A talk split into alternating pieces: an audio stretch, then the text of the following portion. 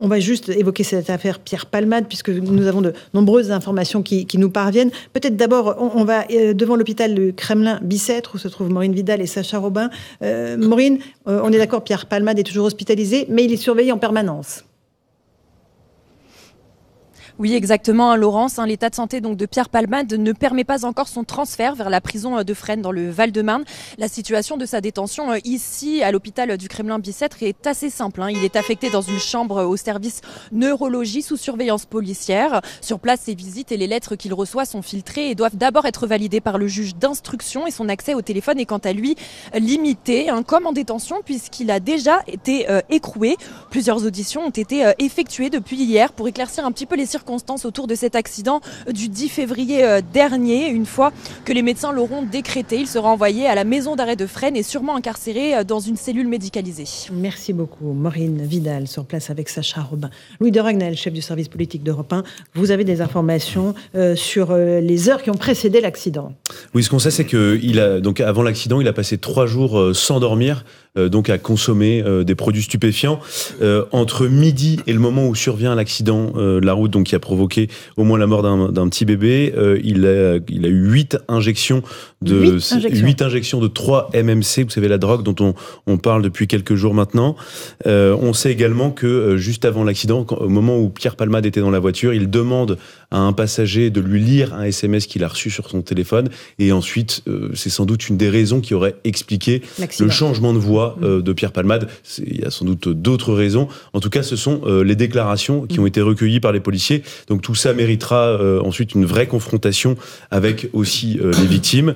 on sait également que Pierre Palmade le reconnaît, il a été inconscient, il dit qu'il faut que la drogue soit bannie de sa vie.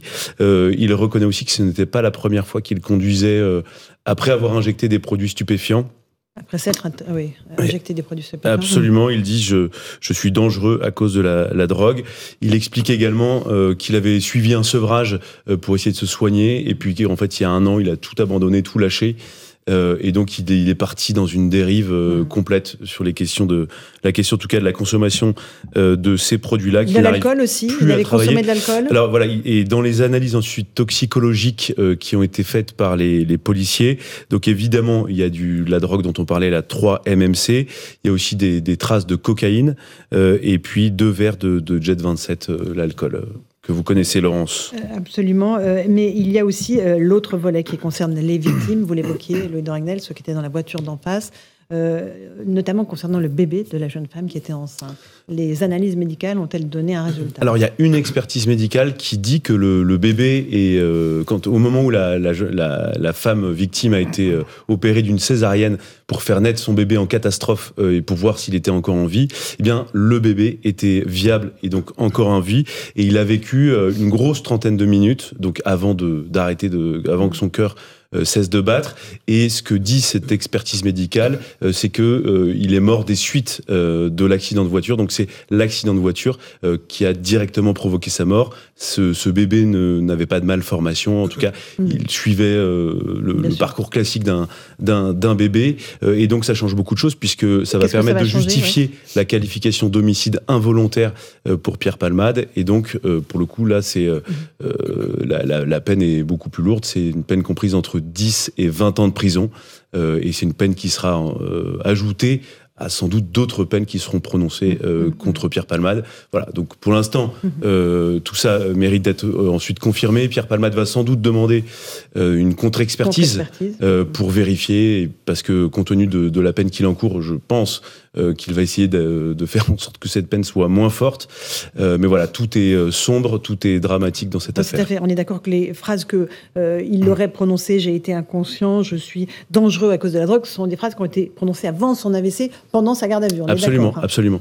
c'est important de le préciser. François Pupponi, tout est accablant dans cette affaire. Tout est accablant, c'est surréaliste, catastrophique et, vraiment insupportable. Mais on assiste en direct à la chute d'un homme qui, qui, dans sa chute, entraîne une famille, euh, tue un bébé, euh, tout ça à cause de la drogue. Mhm. Et à cause de ce problème qu'il a essayé de soigner par la drogue.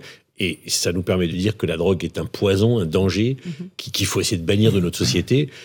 Si ce drame pouvait nous permettre d'avoir une vraie euh, vertu pédagogique, y compris euh, que le gouvernement se saisisse d'une vraie politique de prévention auprès des plus jeunes pour essayer d'expliquer euh, les, tous les, les, drames dus à l'alcool, à la drogue, et y compris sur la santé des uns et des autres, on le voyait avant avec le, le médecin.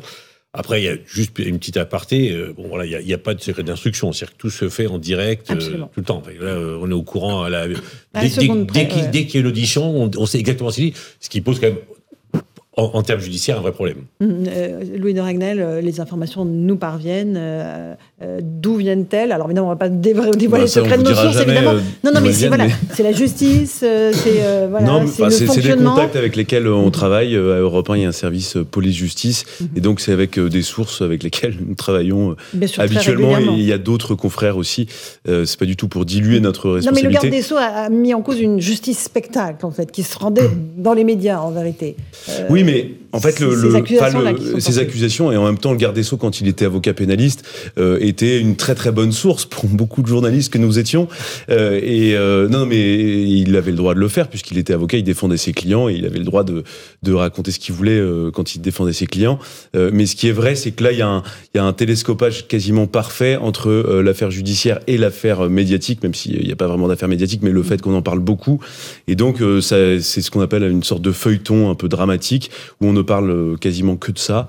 Euh, et c'est vrai qu'on du coup on met une focale très importante nous journalistes euh, sur cette affaire puisqu'elle révèle en fait beaucoup de choses qu'on ignorait ou alors qu'on ne voyait pas jusqu'à aujourd'hui sur à la fois les, les, ravages de ces nouvelles drogues, sur le fait que maintenant elles sont en libre circulation un peu partout sur le territoire et aussi dès lors que ça concerne une personnalité un peu connue, eh bien forcément ça intéresse plus. Alors, rapidement, après ça pose un autre problème, c'est les sanctions appliquées aux chauffards. Mhm. Et on voit bien ah, qu'il y a une demande de la, de la société et, des Français de dire il faut qu'on aille plus loin parce qu'on ne peut plus accepter que quelqu'un qui a tué euh, euh, leurs que sortent deux mois après, trois mois après, n'est quasiment pas de peine de prison. Alors, on n'est pas là pour dire qu'il faut tous être en prison longtemps, mais, on sent bien qu'il y a une demande de la société pour dire ce n'est plus acceptable. Et une vraie incompréhension face au, fonctionnement de la justice. On va faire une toute petite. Marc Toiti Bravo Laurence, quand même, parce que c'est une des rares, émissions où on ne parle pas que de ça. Non, effectivement, mais, c'est important parce que important la drogue au volant, c'est un fléau. Mais c'est vrai qu'on se dit, bon, parce que, euh, qui profite le crime. C'est-à-dire, finalement, on ne parle pas d'autre chose, mais on va en parler aujourd'hui, maintenant plus grâce à vous. Mais c'est vrai que, bon, alors peut-être qu'il y a une affaire d'État ou pas, on ne sait pas trop. Mais c'est vrai que c'est assez surprenant tout ça qu'on en parle autant, finalement, ça, ça m'interpelle quand même. Mais bon. Bah, bah, quand, à suivre. Encore une fois, on a, euh, on a un phénomène de drogue. Bien sûr, ah ben non, on en a parlé ici, bien, sûr, bien sûr. Qui est un fléau, bien sûr. un vrai phénomène de sur l'aspect drogue, finalement, ça c'est une catastrophe, c'est un cataclysme. préventif, honnêtement, il est important. Et, moi, j'assume d'en parler tous les jours et de dire, voilà, euh, et d'informer les, auditeurs et téléspectateurs sur le fait que non, euh, prendre de la drogue, ce n'est pas cool, et non, prendre le volant, c'est criminel quand on a consommé des stupéfiants. Petite pause, on parle des retraites, de votre pouvoir d'achat et de l'inflation dans un instant sur Europe 1 et sur CNews. À tout de suite.